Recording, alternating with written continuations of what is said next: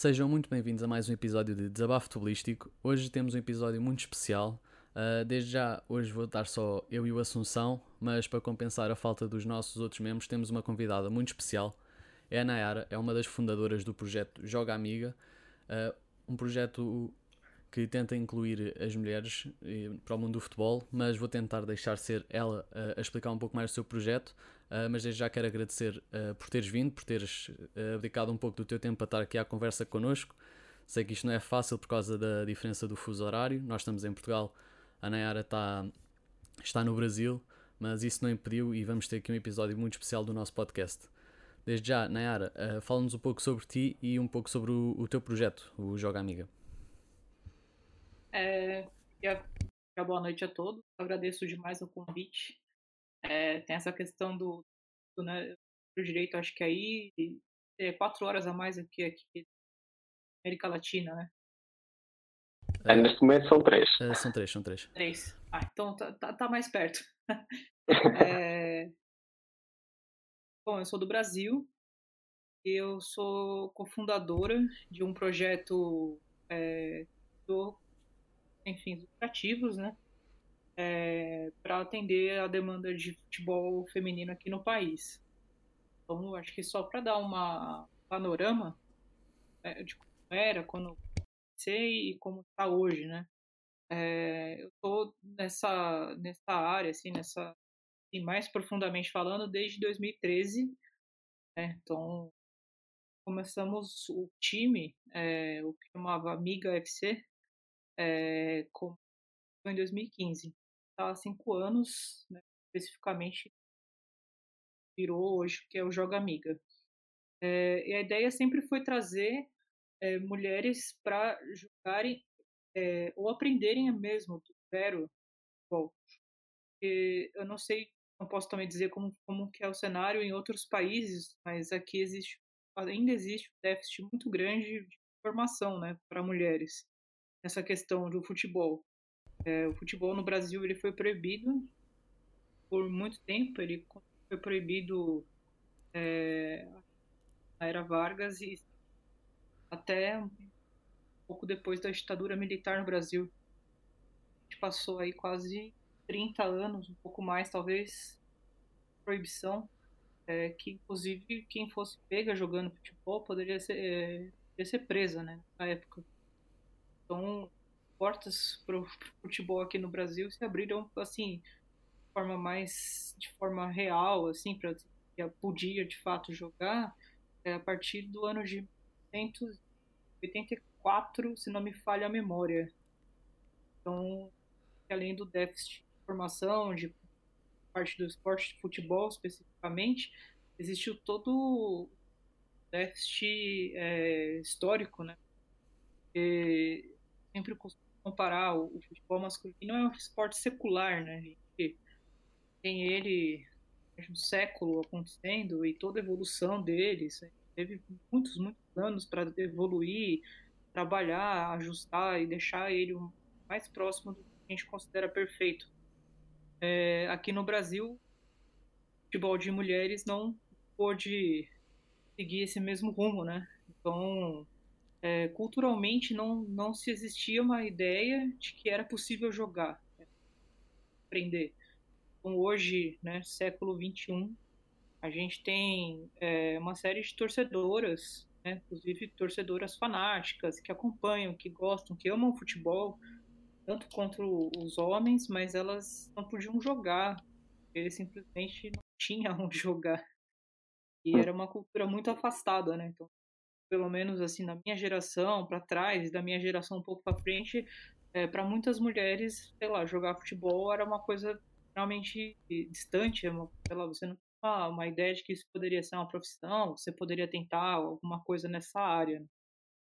Então a gente criou o projeto Joga Amiga para poder incluir, né, é, essas mulheres. Então a gente tem um, um com foco em mulheres já adultas, né, maiores de 18 anos para que elas pudessem iniciar o futebol do zero ou é, é, voltarem a jogar, né? geralmente tem aquela questão, acho que atinge todos.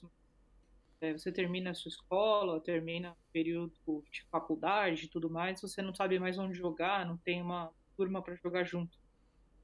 Uhum. A gente abriu esse espaço é, e sempre com o foco de que seria uma, uma coisa mais acessível, que fosse mais popular.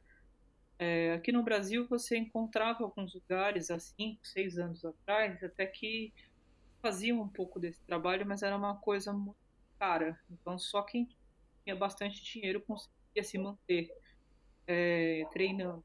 Outros lugares eram um pouco acolhedores, por assim dizer. Né? Então se você sabe jogar, você tá lá, vai jogar, e se você não sabe, o pessoal já, já ficava irritada com você, mandava embora da quadra, uma coisa assim, eu era 880, né? É. E aí esse pessoal que esse essa demanda, né, de mulheres que queriam jogar e precisavam, sei lá, dar esse primeiro passo, conseguir aprender, é, não conseguia achar. A gente sempre teve essa ideia de que futebol é um esporte, é um esporte mais popular, né, esporte do povo e tudo mais, e eu queria que fosse é, o mais acessível possível. Então fizemos essa essa esse projeto, né, nesse, nesses moldes, e a ideia era ser sem fins lucrativos. Então, é, o que o pessoal paga para jogar aqui no Brasil é como se fosse um, um grande rateio, né, que é tá, o valor da é o aluguel de quadra, Uhum. pagar o salário da cada cada turma tem uma técnica que dá aula, é, vão pagar o salário das treinadoras da, da quadra e jogar. Então, um valor bem barato, porque bastante alunos. Neste projeto momento, desculpa, neste momento continua a ser só para mais de 18 anos ou já incluem de todas as idades? Então, é, para 2020 a gente tinha esse plano né, de, de fazer para todas as idades, principalmente nas categorias de base, né? Uhum. É, a gente ia começar um sub-15 pelo menos, para atingir também essa parcela. Tem bastante meninas hoje que querem jogar, os pais procuram. Mas aí a gente foi atingida aqui no Brasil, acho que aí também em Portugal, né, pelo Covid. Sim, E-. Aqui a situação foi um pouco pior do que na Europa, porque a questão da quarentena foi mal feita, né? Não teve a, foi muito flexível, foi é, pouco trabalhada, então a gente ficou extremamente é, afetada por isso, né? Todos os setores aqui. Estava sete meses de quarentena, basicamente, porque a, a quantidade de infectados não, não melhorava, não baixava, né? Então, só agora que as coisas voltaram a abrir, faz uma semana apenas que a gente voltou a treinar, porque a prefeitura, o governo liberou a prática de esportes coletivos, porque ainda estava numa fase até o mês passado perigosa. Então isso meio que adiou nossos planos, né, para esse ano. Mas, se der certo, ano que vem começaremos com uma parte de, de base, né, pra, mas aí uma coisa mais é, mais voltada para para preparar essas atletas para caso elas queiram jogar profissionalmente, elas consigam, né? E no caso que a gente faz com o futebol que a gente pratica hoje, que é o pessoal das adultas e tudo mais, Uhum. é mais uma coisa de lazer, né? O pessoal jogar e ter também um espaço para aprender, tirar dúvida, a técnica vai corrigir, explicar é, tática, é, fazer treinos técnicos, mas é mais voltado para o lazer do que para uma competição. Acho que é a parte da começar com a base mesmo. Dá para dá para focar pelo menos em preparar essas meninas para caso elas queiram seguir carreira, já tem uma bagagem. Sim, é importante começar eh, pá, o projeto com- começar a ter eh, a visão para começar a apostar mais na formação, começar a, a ensinar desde, desde mais novos. Acho que é uma parte muito importante e acho que fazem muito bem a faz- a tentar fazer isso. Porque acredito que tanto, tanto no Brasil como eh, provavelmente em todo o mundo há, há meninas que, que querem jogar futebol, mas ou os pais não deixam, ou não há sítio, ou neste caso não têm a idade necessária para, e quanto mais portas se abrirem vai ser melhor e também vai acabar um pouco mais com, com as ideias que o futebol é só para, só para os rapazes e assim, por isso acho, acho, que, acho muito bem e acho que, acho que fazem bem. É verdade mesmo. É, essa questão de essa barreira, né, de preconceito, de Uhum. Ah, o futebol não pode ser para, para as mulheres, os pais não deixarem. Acho que muita gente passou, por, eu passei por isso, muita gente passou e não conseguiu nem, nem tentar, né, iniciar no esporte. O dia é um esporte, faz bem para a saúde, faz bem para a sociabilidade das pessoas. É um momento que você pode tirar na semana para ter o seu lazer, né, para divertir também. Sim, sem dúvida. Uh, antes do, do Assunção, de fazer as perguntas que tínhamos planeado, uh, tive só agora uma ideia, que era perguntar-te, vocês têm ideia ou planeiam, não digo num a curto prazo, mas se calhar a, a longo, médio prazo, de expandirem o vosso projeto para a Europa ou para pelo menos fora do Brasil e na América do Sul e talvez mesmo América do Norte? É, então, eu, a minha sócia, né, ela ia participar hoje e não pôde. Peço desculpas, inclusive. Ela morou, pô, é. acho que um ano. Ela morou bastante tempo na Europa, né? Ela foi para Irlanda, depois ela. Acho que ela morou três anos na Irlanda, alguma coisa assim. Depois mudou de país e no fim ela foi morar em Portugal. Ela estava um tempo já. Ela estava na cidade de cidade, estado não sei, Algarve. Sim. Na zona é... do Algarve. Ok, na zona. E ela, a gente queria, a gente pensou em fazer isso, fazer uma, uma essa parte de treinos que a gente tem, é, Portugal, mas aí ela já conhecia algum outro lugar que tinha, enfim, alguma coisa que ela me explicou de, de relação a governo, não sei o que, que precisava fazer, e aí acabou que na época não deu certo. Mas, sim, eu penso que seria uma boa, até a gente aqui no Brasil, esse braço de, esse braço social que a gente faz, né, que são treinos, tem é, é, forma por, chama de turma, né, horários que a gente fecha aquele time, aquele time treina junto sempre. Então elas representam cada uma uma. Até início da quarentena em março, a gente tinha 11 turmas. Zero assim, tinha 11, depois a gente estava com mais ou menos 300 atletas. Uau. Jogando por mês e a gente tinha subsedes, né?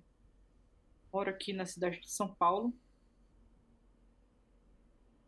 geralmente tem mais procura, uma cidade mais cheia aqui do país, né? Uhum. Mas é, a gente conseguiu, a gente abriu sedes em outras cidades menores, aqui na Grande São Paulo, e abrimos uma subsede em Belém do Pará, que é uma é a capital do é a capital do, do, estado do Pará, que fica no norte do país. Então foi uma parte de teste para a gente ver se funcionaria e funcionou super bem. É uma mais animadas, mais engajadas, né? É, então, seria uma possibilidade, não certo, né? Mas acho que seria muito, muito a longo prazo para gerenciar isso tudo.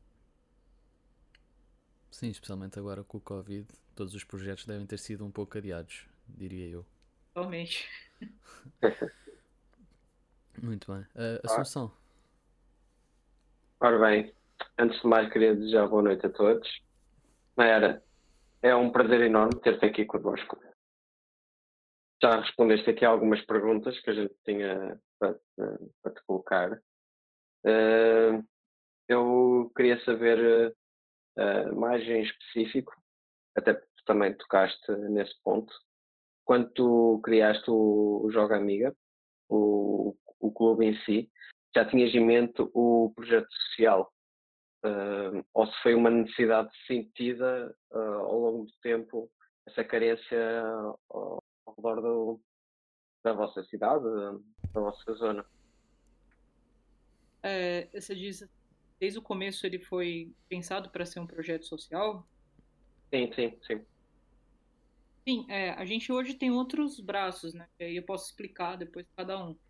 A parte de treino sempre foi é, por paixão ao futebol mesmo. É, assim, era uma demanda represada que existia. É, num, lugares que tinham eram muito caros, eram extremamente elitizados, por assim dizer, e a gente fechava muitas portas para essa demanda. Então, quando eu decidi dar esse passo, começou com fins lucrativos e até hoje se mantém assim. Então, todo o trabalho que a gente executa nessa parte dos treinos é voluntário. A gente hoje escolhe geralmente duas atletas, três de cada turma, para que também ajudem a gente com coisas triviais. É, sempre, né, quando vai jogar bola, tem, uhum. tem que é, levar os coletes, separar a bola, levar. A gente tem outros materiais, cone, enfim, coisas todas, elas ajudam bem. Todo o trabalho, quando começou, sempre teve esse viés de, de graça, quando né? Tem fins ativos para realmente abrir portas, para o máximo possível deixar exclusivo. Bem. Um, neste momento, uh, onde é que a gente pode ver o Joga Amiga? Estão, estão presentes aonde, em concreto? É, a gente tem hoje, só para explicar, a gente criou como esse projeto de treinos, mas hoje a gente tem outras áreas que trabalhamos. Então, é, tem um portal de notícias, que é o portal Joga Amiga. Aí depois eu posso mandar o link aqui .com.br. É, dentro desse portal a gente faz algumas matérias, geralmente matérias mais pontuais, dia a dia, mas falando uma análise ou alguma história legal de ser contada. É, as redes sociais a gente trabalha bastante, principalmente no Twitter com notícias, informações, jogos e tudo mais. Minuto em alguns jogos mais especiais, enfim, resultados. É, a gente trabalha bastante. É, e temos outro setor que trabalha só com movimento de plataformas que podem ajudar dentro da modalidade. Então, hoje a gente tem duas plataformas. Uma é o mapa do futebol feminino. Ele abrange o país inteiro, aqui no Brasil. Então, a ideia era conectar times que já existem, né? Gente sabe que no nosso, lá, milhares de pessoas jogam de forma amadora no país. Então, times com pessoas que queriam jogar. A gente abriu, os times se cadastram lá, a gente faz só uma checagem para ver se está tudo certo, se não o time existe mesmo, né? Essa preocupação. Quando a gente aprova, o time passa, eh, passa a aparecer na, no mapa e as pessoas podem procurar pelo, pelo endereço delas para um time que joga futebol perto da cidade onde elas moram, elas moram é, em qualquer lugar do país. Então, tudo é gratuito. As pessoas hoje a gente está com 150 a gente costuma atualizar mensalmente, ver se os times ainda existem, se eles mudaram de endereço, enfim. Mas e isso gerou bastante demanda para esses times que, que entraram na plataforma. Hoje a gente, por exemplo, tem, tem times que tiveram que abrir novos horários para jogar mais gente. Tantas mulheres que acabaram procurando para jogar. Então, tem uma, uma conhecida minha no Rio de Janeiro que abriu o, o, ela tinha o treino lá com as amigas, né? Sei lá, acho que 15 pessoas jogando toda semana e hoje elas estão mais três horários, porque todo mundo ver pelo mapa e achava perto e queria jogar. Enfim, isso foi crescendo. É, a gente sentiu bastante isso também na Copa do Mundo ano passado. E a gente fechou parceria com vários, cada estado ou cidade, times que estavam nesse mapa. A gente é, e uma outra marca de camisetas aqui no Brasil a marca de camisetas mandava alguns brindes, o pessoal sentava para assistir jogos do Brasil na Copa, conseguia, é, conseguia reunir não só o próprio time, como outros times do mesmo local para assistir jogo, enfim, confraternizar naquele clima de Copa, né? E a gente teve ah, um movimento bem, movimento bem grande, né? Manaus ao Rio Grande do Sul. Estados é, tiveram muitas pessoas participando disso. Foi uma coisa muito bonita de se ver. Uh... Além dessa, dessa plataforma, a gente tem a plataforma que lançamos faz três semanas, talvez, eu não lembro. É, acho que três semanas. Que chama futebolfeminino.clube, que é como se fosse uma ferramenta de financiamento coletivo, só que focada só em futebol feminino. Nossa equipe buscando ativamente patrocinadores ou doações para cada time de acordo com as necessidades.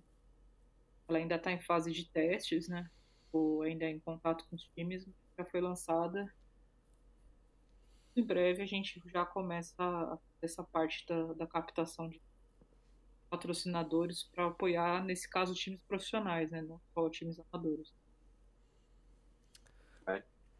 Bom, ias falar alguma coisa? Uh, ia só dizer uma coisa. Uh, anteriormente tinha-te perguntado se tinham pensado em expandir-se para a Europa, por exemplo.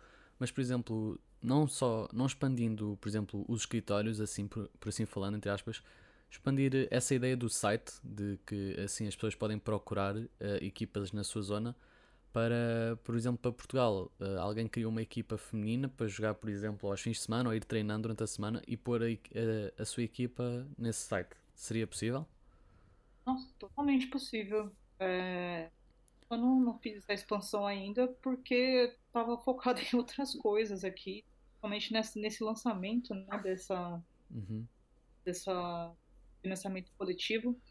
Mas é uma ideia, sim. A é uma ideia, sim. É, é, na verdade, é bem simples, né? Site basta eu abrir o mapa para outros espaços e as pessoas podem se cadastrar também. Talvez a gente tenha algumas barreiras de linguagem, que, é, uhum. só países provavelmente falam inglês, a gente ainda tem pessoas que falam inglês, mas, é, por exemplo, passado estive na, na França, né, para assistir a Copa e andei por outros países, conheci, por exemplo, na Holanda, um projeto muito legal, muito similar ao nosso. Então talvez tivesse um pouco dessa barreira de linguagem, né, de idioma, mas talvez seja fácil de resolver. E se calhar até seria giro projetos assim parecidos como o vosso, que por exemplo existem cá na Europa, como por exemplo esse na Holanda, se calhar fazerem uma espécie de uma parceria também para quando alguém pode ir à Holanda entrar em contato com eles e alguém de lá, se for ao Brasil, poder entrar em contato com vocês, por exemplo. Sim, seria excelente. Teve uma aluna nossa, esse da Holanda eu lembrei porque uma aluna nossa se mudou para a Holanda, né? Uhum. O marido dela trabalha na Holanda e ela se mudou e aí foi o que eu indiquei para ela, para ela procurar esse lugar e atrás, mas seria excelente mesmo fazer uma parceria de repente entre, sei lá, projetos que possam te ajudar, né, nesse, nesse aspecto. Eu acho que é uma boa. Sem dúvida. Interessante. Sem dúvida, uma boa iniciativa. Na era, uh, já falaste aqui na proibição do futebol feminino uh, em 80, na década de 80. Uh, ah, mas diz-me uma coisa, achas que o fenómeno Marta e Miquinha uh, bem incentivar as meninas a jogarem futebol? Acredito que sim. Acho que principalmente a Marta, que é, é mais conhecida assim por até quem não acompanha futebol em geral sabe quem é a Marta, né? Uhum. Acho que ajudou muito é, popularizar. Acho que tiveram alguns momentos chave aqui no Brasil que ajudaram também. Talvez para minha geração tenha sido Olimpíadas de Atenas. E a seleção brasileira foi muito bem, acho que ficou com a prata. É, para as novas gerações, talvez as Olimpíadas, é, inclusive as Olimpíadas que, de 2016, né, que foram aqui no Brasil, teve esse contato mais próximo. E no Brasil a gente costumava brincar que o futebol feminino aparecia só de 4 em 4 anos no período olímpico. Felizmente isso mudou passado foi um grande ponto de virada. É, e a Marta também foi a sensação, porque as pessoas conhecem, elas querem acompanhar, querem ver ela jogar.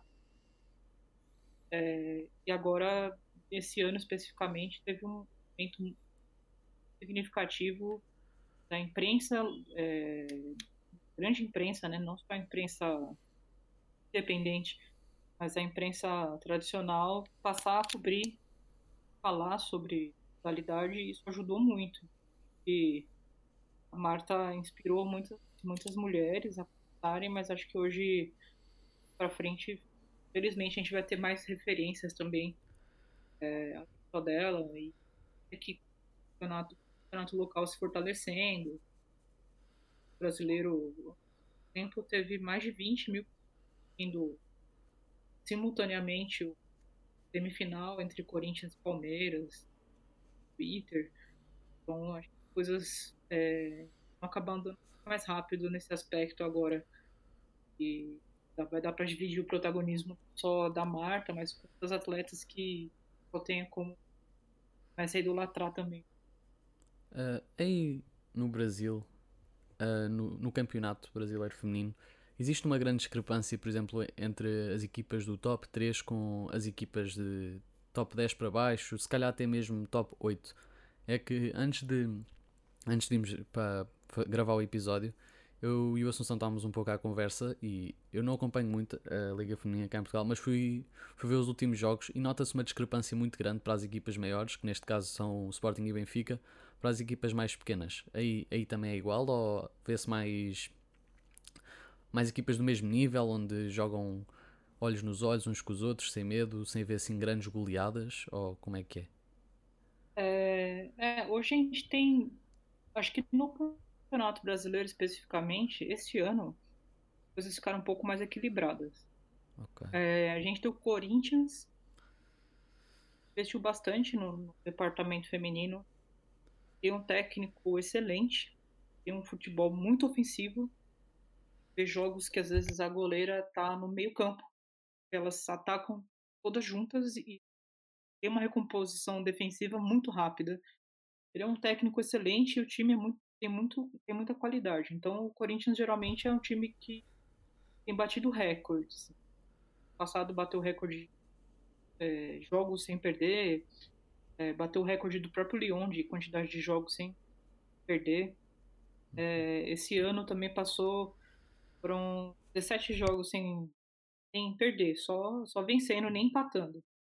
É, e aí, enfim, é um time mais forte que tem hoje, mas ainda é um time é, que não consegue ser batido. Então, ano passado, por exemplo, perdeu o Campeonato Brasileiro é, para um time que soube se defender.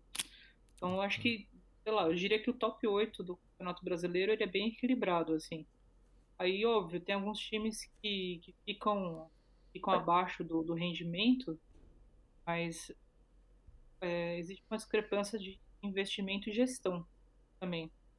Por uhum. exemplo, teve um time que não conseguiu nenhuma vitória porque o dirigente não repassou a verba que a CBF, né, que a Federação Brasileira de Futebol, passou para times femininos para se manterem durante o período de quarentena. Ele não passou essa verba, demitiu todos os atletas e o campeonato somente com os 17 femininos.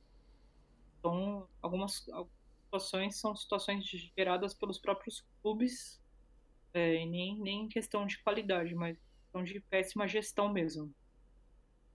É, e aí, nesse caso, meio que até triste, porque não é uma competição que o time foi mal, assim. O time realmente não tinha condições, né? Você jogar entre adultas com menos de 17 anos, de toda uma questão é, física, Sim. desenvolvimento é muscular, é tudo mais. É até injusto, né? Acontece, acontece, aconteceu esse ano, inclusive, times, mas esse time especificamente é um exemplo do que não fazer, né? É, e os outros times, pelo menos no, eu diria que o top 10, top 8 são os times mais parelhos, assim. E como o, antes dos times que a gente fala que são camisas, assim, né? Times mais famosos, que é Corinthians, é, Santos, Palmeiras, São Paulo, Flamengo. Entrarem no Matos, os outros times um time interior é, de São Paulo, interior das capitais, enfim, é, de outras cidades, né, estados, desculpa, eles já já tem, já tem muita tradição. Então, é, times que no futebol masculino não aparecem tanto, no feminino já tem tradição. Então, é, a gente tem aqui no Brasil a Ferroviária, tem Zé, temos o Iranduba, que é House, é, o Kinderman, que é estado de Santa Catarina, times que já estavam um pouco antes dos outros times de camisa entrarem, eles já têm a, a tradição de formação mesmo de atletas. Então eles dão trabalho. Passado a Ferroviária ganhou do Corinthians. É, então eles são times que têm essa tradição, né? Times que chegaram agora, obviamente eles têm mais dinheiro para investir, já são times que lucram no masculino. Né? Eles é, os, já têm tradição, acabam ficando parelhos, né, com camisa. Hoje sobressai um pouco o Corinthians entre, entre todos, mas é, a gente ainda tem, pelo menos no, no, no, nacional, né, no Campeonato Brasileiro, existe um pouco mais de equilíbrio. Agora, os, os campeonatos estaduais que estão acontecendo neste instante são bem difíceis, assim.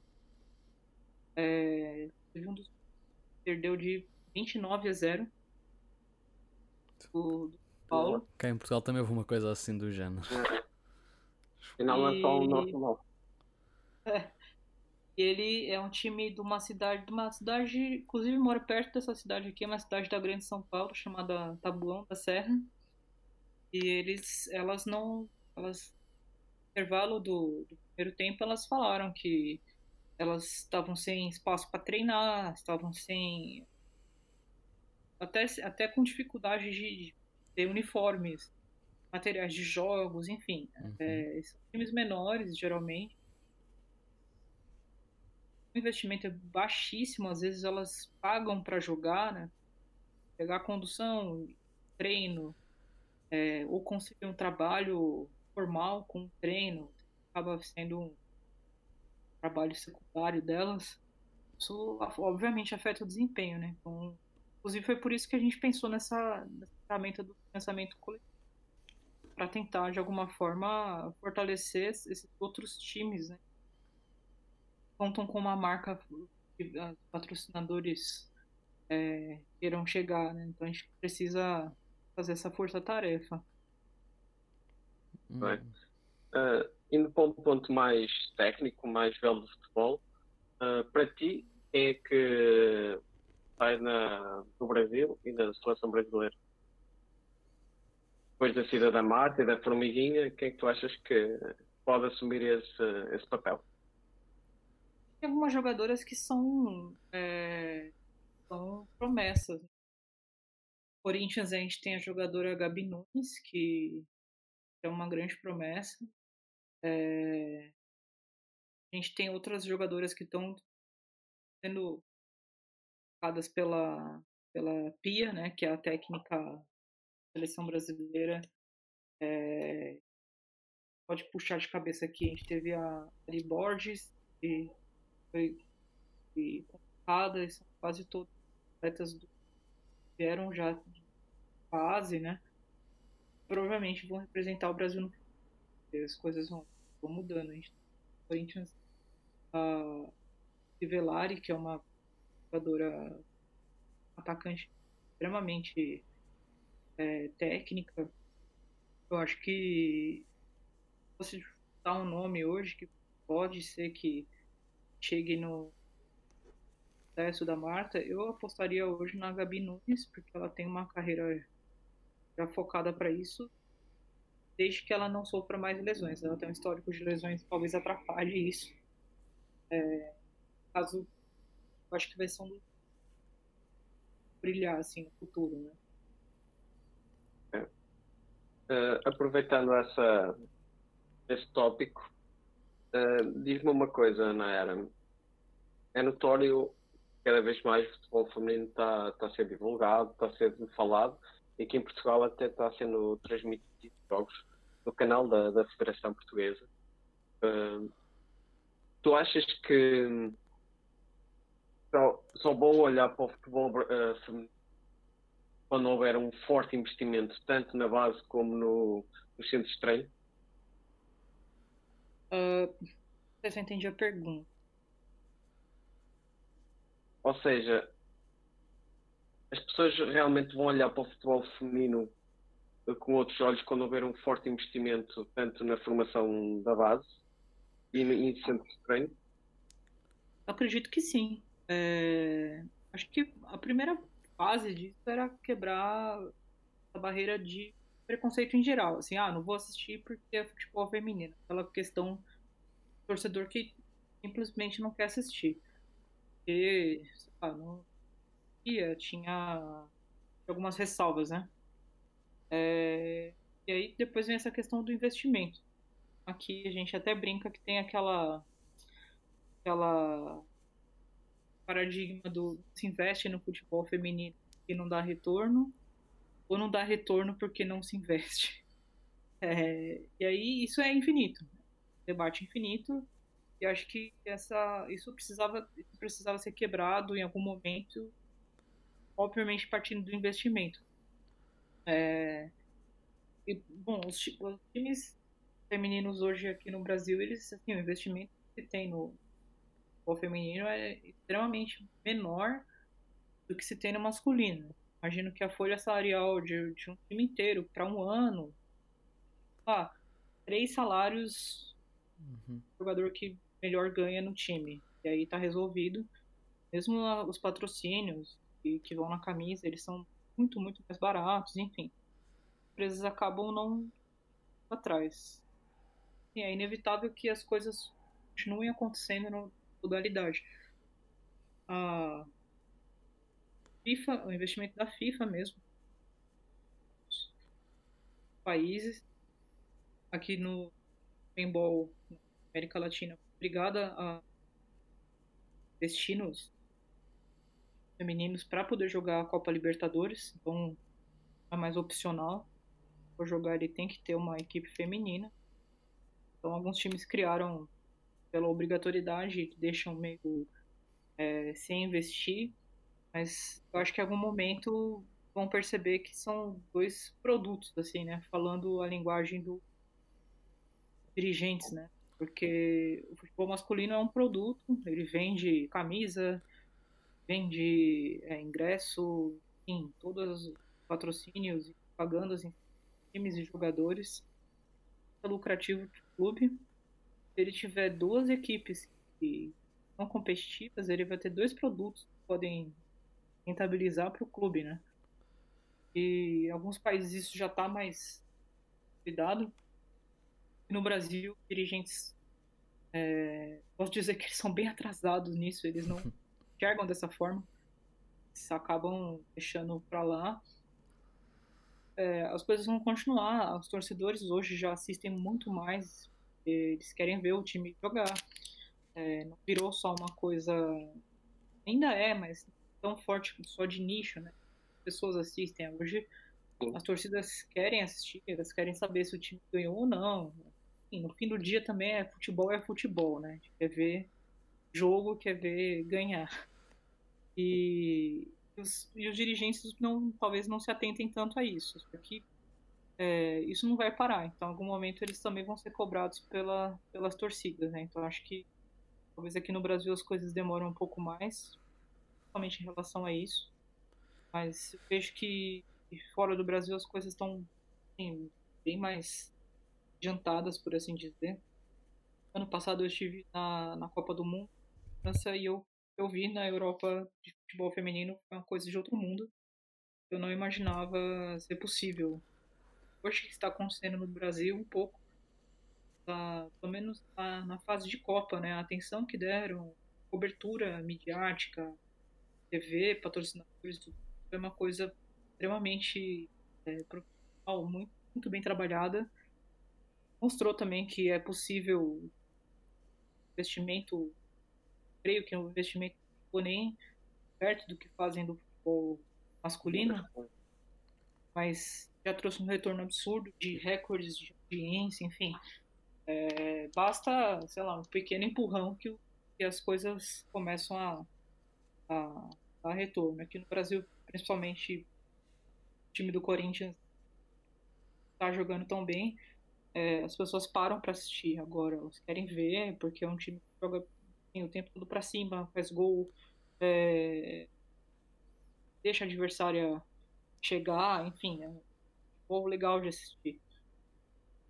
Ver cada vez mais as pessoas é, indo e atrás, querendo saber notícias. Isso é um passo já positivo nesse aspecto. Uh, Nayara, isto tinhas falado do, da diferença salarial e do investimento. Isto era uma pergunta que nos tinham feito no Instagram, ia deixar para o final, mas já que estavas a falar, vou-te deixar uh, seguir o teu raciocínio. E tinham-nos perguntado, tendo, tendo em conta o contexto, seja de, da quantidade de pessoas que vêem os jogos, de, das publicidades e tudo mais, achas justo a, a discrepância tão grande que há entre os salários do, do futebol feminino para o futebol de, masculino? Eu acho. É, na verdade, assim, isso é uma opinião minha, né?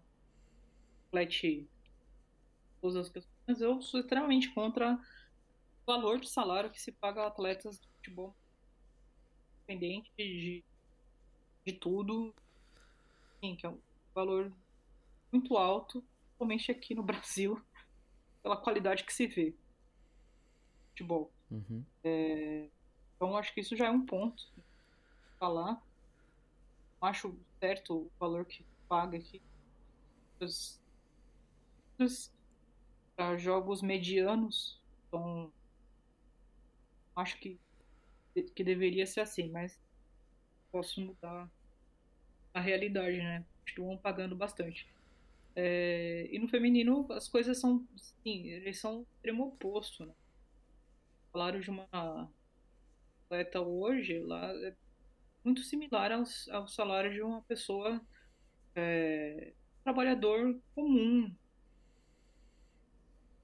É, tem um pouco mais, mas né, não tem essa diferença de uma pessoa que trabalha regularmente, o salário de uma pessoa que trabalha regularmente para hoje uma atleta do futebol feminino.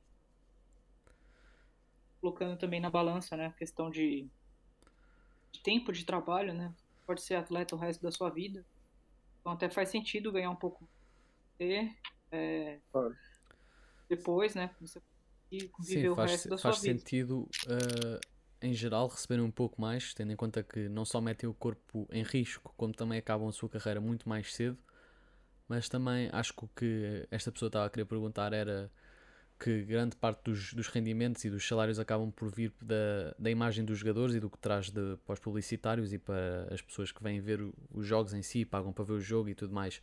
Tendo em conta que, e isto é factual, que os jogos masculinos acabam sempre por ter mais, mais audiência, mais público, mais pessoas a ver, uh, será que é, é aí que está a diferença? Porque caso, caso esse dinheiro não fosse pago aos jogadores, o que é que iriam fazer com esse dinheiro? O que é que iria acontecer? Uh, eu acho que é mais, essa, mais esse ponto. não sei se gostavas de desenvolver a partir daí, se, não sei.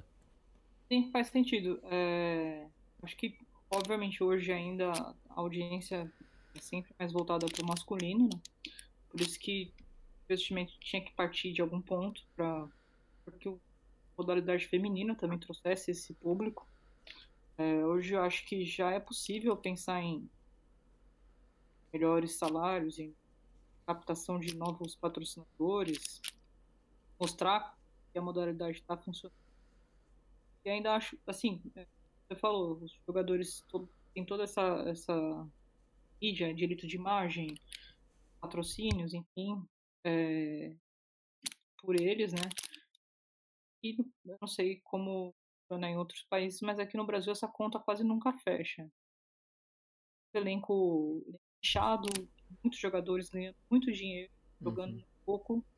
É, o clube sempre está em dívida, a maioria dos clubes estão absurdas. Uhum. Obviamente é um dinheiro que, minha concepção, poderia ser investido também em outras modalidades. Inclusive, acho que principalmente como clube de futebol, né? Feminino. E, sim, é um investimento que vai dar retorno. As coisas não parar de um dia para noite, parar de passar o futebol feminino. Sim, mas por exemplo, agora nesse caso, que tu estavas a dizer que aí no Brasil grande parte dos clubes estão, estão com dívidas, não achas que neste caso de parar de investir uma certa percentagem, por exemplo, seja nos salários do futebol masculino para fazer um investimento no futebol eh, feminino, não traria riscos? Isto de um ponto de vista mais empresarial e olhando para um clube como se fosse um presidente, até que ponto é que os presidentes dos clubes não vêm investir no futebol feminino, neste caso terem um clube em dívida, como um dinheiro mais arriscado de se gastar? Não sei se me estás a fazer entender. Entendi, é, faz sentido. Eu acho que eles pensam dessa forma. É... Heat tem muito jogador, tá basicamente parado, assim. Tem, é...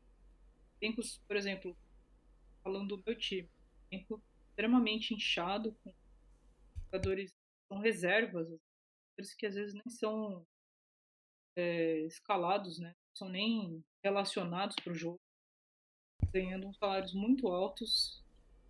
E aí provavelmente tem coisas extras aí, né? Interesses de empresários, enfim. Isso entra na conta, né? Pô, e que se mantenha essa quantidade de jogadores no hotel vão agregar nem hoje nem futuramente. Só cumpridores de contrato, por assim dizer. Então, é um ralo de dinheiro, né? vai, vai indo embora certo. por ali. E aí, obviamente, eu falei lá atrás que é um problema de gestão, né? É, os clubes são, não são tão bem geridos, extremamente mal geridos. E eles entram nesse problema. Aí, obviamente, imagino que eles pensam dessa forma, né? Pensando de forma empresarial mesmo, que eles podem ter esse medo de arriscar esse investimento. Então, decidem simplesmente fazer o mínimo possível. É, só que em alguns casos o mínimo possível deixa já de ser até, sei lá, é, é até humano, sabe? Então, tem atletas que conseguem é, verba para fazer alimentação no clube, por exemplo, no feminino. É, já teve caso de jogo que eu fui que no intervalo precisaram descer com lanches, porque as atletas foram jogar sem conseguir se alimentar porque, enfim, elas faziam até. É, levavam dinheiro para pegar o ônibus para ir jogar. Então são coisas assim que são o mínimo possível, né, que os cumprem. Acho que é um grande misto. Péssima gestão, interesses, sei lá, terceiros, empresários, enfim, o caso, né? Esse, esse grande gera esse, esse reflexo, né, que acaba atingindo o, a modalidade feminina dos clubes. Pelo menos, assim, uma parte deles isso acontece com frequência. Pegando nesse, nesse foco, uh, as, as jogadoras neste momento no Brasil uh, quiserem ter melhores condições, uh, tenho alguma rota onde elas consigam subtrair, ou seja, uh, se existe algum nicho de mercado com futebol feminino onde os jogadores brasileiros jogam mais. Eu sei que no início do, do futebol feminino, os Estados Unidos era, era a Meca. Não é continua a ser ou, ou tem outro país?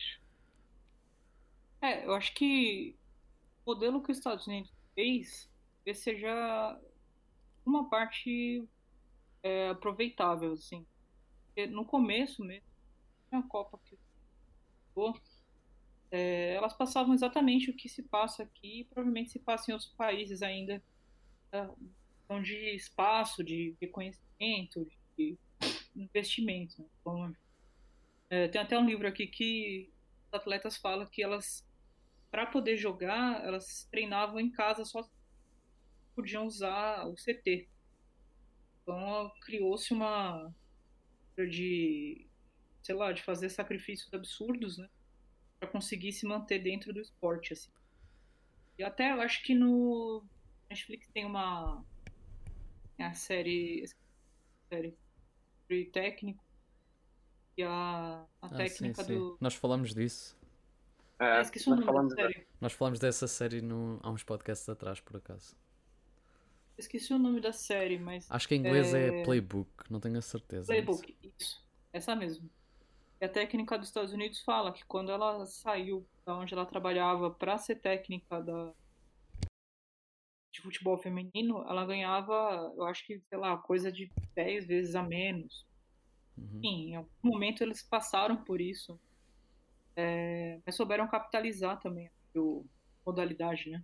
Eu acho que o que, foi, eu acho que o que diferencia os Estados Unidos, tanto no futebol feminino como nos desportos de que eles levam tem muito valor, seja basquete, seja futebol americano, é que eles começam logo, por exemplo, no, no, no ensino secundário, na secundária, eles têm sempre equipas que competem, ou seja, estão sempre um espaço para quem quer participar pode jogar. Claro que nem, nunca vão ficar os melhores, mas a partir daí há sempre tantos jogos onde vai haver olheiros e é assim que lá vão buscando os grandes jogadores. É a partir da, da base, é a partir do décimo ano, nono ano. E acho que é isso que falta nos outros países. Apesar de ser um sistema completamente deles, não se vê muito, mas acho que é um sistema que podia ser adotado por, por vários outros países no, no mundo. Não sei se tem a mesma opinião que eu, mas acho que fa faz sentido. Não, faz sentido mesmo. É, eu acho que a proibição aqui no Brasil e alguns países é, latinos bem foi um passo que gerou bastante atraso de desenvolvimento, né? É, ainda hoje não tem essa cultura das meninas começarem a jogar na base. Eu acho que uma coisa que vai acontecer daqui para frente, mas ainda não, não tinha, né? Então acho que isso atrapalha bastante o dentro da modalidade. Acho que é isso que você falou, né? Essa cultura de jogar desde sempre, sempre ter um time, sempre, é, sei lá, ganhar bolsa para poder continuar fazendo faculdade jogando, enfim, todo esse caminho é um caminho que na estrutura social estadunidense funciona. É, outros países, como funciona aqui no Brasil, a gente tem essa questão de casos de né, a jogar.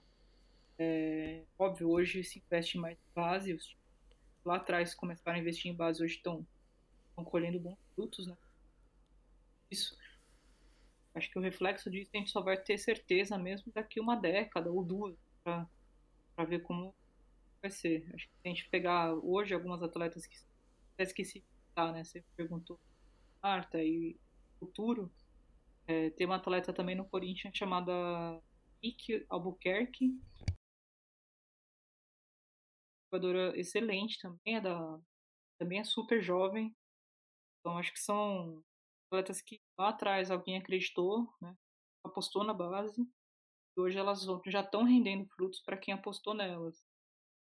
E aos poucos a gente vai, vai começar a ver mais, é, é, mais desenvolvimento nisso assim, é sempre virando coisa de década, né? A gente não consegue saber hoje se é, esse pouco investimento que já teve no passado de acreditar algumas atletas na base, quanto mais investir, mais a gente vai colher. Eu acredito que sim, principalmente mais investimento em empresas, em, sobre o, a modalidade, né?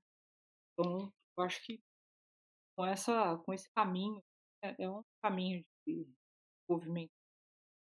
Começar cedo, de conseguir extrair o melhor das jogadoras desde pequeno.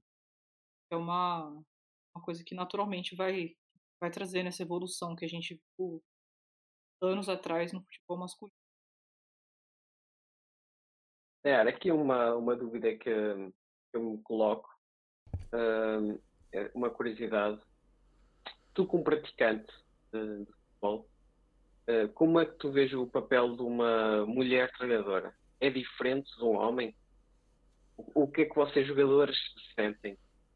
Esse papel é diferente? Como é que vocês eh, enxergam essa, essa diferença? Se é que existe? É, eu como, como atleta, assim, como atleta, assim, é, atleta amadora, né? Quem dera eu fosse atleta mesmo. Mas é, eu não sinto muita diferença, não. Talvez, assim, é uma percepção. Tá? Posso dizer que isso é, uma, é um fato, né? Mas uhum. é, que as, as técnicas que são mulheres, é, elas conseguem é, pegar mais nuances base. Então, por exemplo, é, provavelmente já estão acostumadas com algumas atletas que começaram mais tarde, sabem que algumas coisas outras não. Acho que a diferença tem mais é essa. Eu já tive técnicos homens também, não senti muita diferença. Conversando com técnicos, é, A única coisa que eu sempre achei curioso é que eles, alguns técnicas dão aula pro futebol masculino de base, né? A diferença que elas com, comentar é que no masculino, é, talvez pela questão de eles meninos já jogarem desde muito crianças, quando eles instruem alguma coisa sobre posicionamento tático é, ou correção técnica, é muito difícil fazer eles ouvirem. Continuam com os mesmos hábitos sem, sem dar muita atenção para o que o, professor está falando. Né?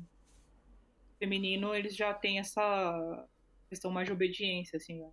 falam, fazem essa correção, quase sempre já tem a resposta no mesmo momento. Então, questiona aceita mais a, a opinião do técnico, hierarquia, né? Que no masculino.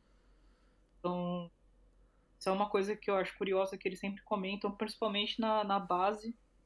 E quando eles pegam para corrigir alguma situação assim, quando é na base masculina, nem sempre os atletas ouvem, quase sempre eles seguem fazendo, achando que o que está na cabeça deles é melhor do que o professor está ensinando. Então, Bem, tu dizes, é uma... que, dizes que as treinadoras vão é, costumam ir treinar as partes mais, os mais jovens das equipas masculinas, mas a minha questão é, uh, nas últimas competições, seja, acho que foi o Mundial e a Champions League feminina, acho que ambas as equipas ganharam, o treinador era masculino. Achas que num futuro seria possível ver um, uma equipa pá, assim masculina assim maior, por exemplo, um Real Madrid ou assim, daqui a uns anos, um, a longo prazo, que o treinador fosse, neste caso, uma treinadora? Achas que isso é possível? Ou achas que. Que sim. É, né, na Copa, agora quem. Na Copa do Mundo era. Quem ganhou foi os Estados Unidos, né? Uhum. A técnica era a mulher. Ah, ok. É, agora na Euro eu já não. Quem que foi? Mas eu acredito que sim. Eu acho que, que assim, é uma, é uma adaptação também, sim. Mas eu acho que é, que é super possível, principalmente porque é, assim, as, os novos atletas, né, novas gerações também não vão chegar na parte profissional do esporte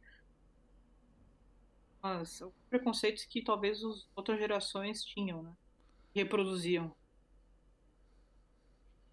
Principalmente esses que já vão crescer com técnicas vão aprender futebol, aprender, vai gerar a profissão deles no futuro.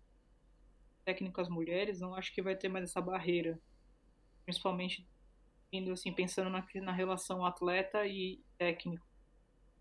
Eu acredito que é possível, principalmente imaginando as novas gerações que já não vão chegar com esses, posso chamar vícios, né? Tipo, barreiras que vai ser uma coisa mais natural, por assim dizer. E, dando resultado, eu acho que as coisas começam a dar perspectiva, né? Bem. Uh, vamos avançar aqui para, para, algumas questões que nos colocaram no, no Instagram. Pronto. Uh, na realidade já respondemos a muitas. Uh, temos só aqui mais uma que foi, foi uma, uma menina que tinha perguntado que era que medidas, e assim muito por alto, achas que são necessárias para que o futebol feminino dê o próximo passo? Crescer ao ponto de, não digo de chegar ao, ao, mesmo nível do futebol feminino, porque isto acho que ainda está, um, ainda está uma grande distância, mas para dar o próximo passo, o que é que achas que neste momento seria preciso? Assim, uma coisa que achas que faria toda a diferença? Bom, pensando aqui, assim, investimento é, é primordial. A atenção da, da imprensa tradicional é um grande apoio. E quando se fala do, do esporte, as pessoas se interessam, acabam acaba atraindo mais pessoas. Curiosidade das pessoas para a modalidade começam a acompanhar. A barreira principal que a gente enfrentava é que assistir, não, que não tinha que acompanhar porque ele não tinha conhecimento específico da parte, então vai discutir, né? Você vai debater futebol e você não sabe exatamente o que está jogando, como e aí, bom, tem informação também para você aprender e depois entrar em novos debates, ficava mais. Com essa diferença, muita diferença agora com a imprensa tradicional. É, obviamente, a imprensa alternativa aqui, né, independente, ainda é quem carrega a realidade bastante, assim, até onde chegou, mas é, mídias que atingem massas. São as que conseguem fazer essa ação assim. Coloca o holofote junto. Modalidade, acho que as coisas é, clareiam, assim, melhoram, qualquer assistir acaba tendo é, as críticas vêm também, é, seguem novos torcedores, enfim, e você movimenta todo um nicho, né, que, que acaba revertendo em patrocínio, porque para sua marca também, TV para mostrar uhum. no jornal, grandes portais, então... Então, na tua opinião, o que faria neste momento o futebol feminino dar o próximo passo era mesmo haver um, um investimento significativo? Investimento e, okay. e conjunto com o trabalho de divulgação na imprensa, né? atenção específica para mudar, para uhum. coisas começam a caminhar.